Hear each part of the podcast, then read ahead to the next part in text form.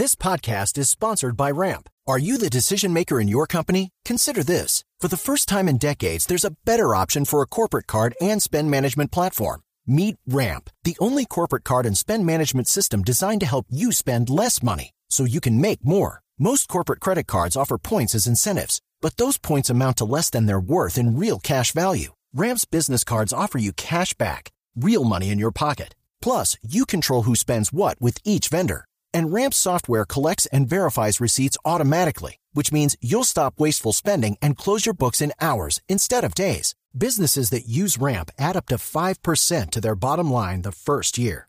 If you're a decision maker, adding Ramp could be one of the best decisions you've ever made. And now get $250 when you join Ramp for free. Just go to ramp.com slash easy. Ramp.com slash easy. R-A-M-P.com slash easy. Cards issued by Sutton Bank and Celtic Bank members of DIC terms and conditions apply. Bola.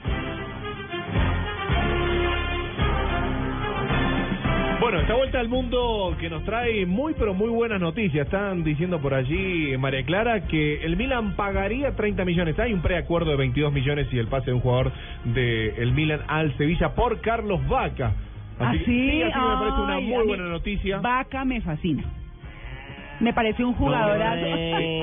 Esa no, chicos. No, Carlos Vaca, con B me larga. encanta.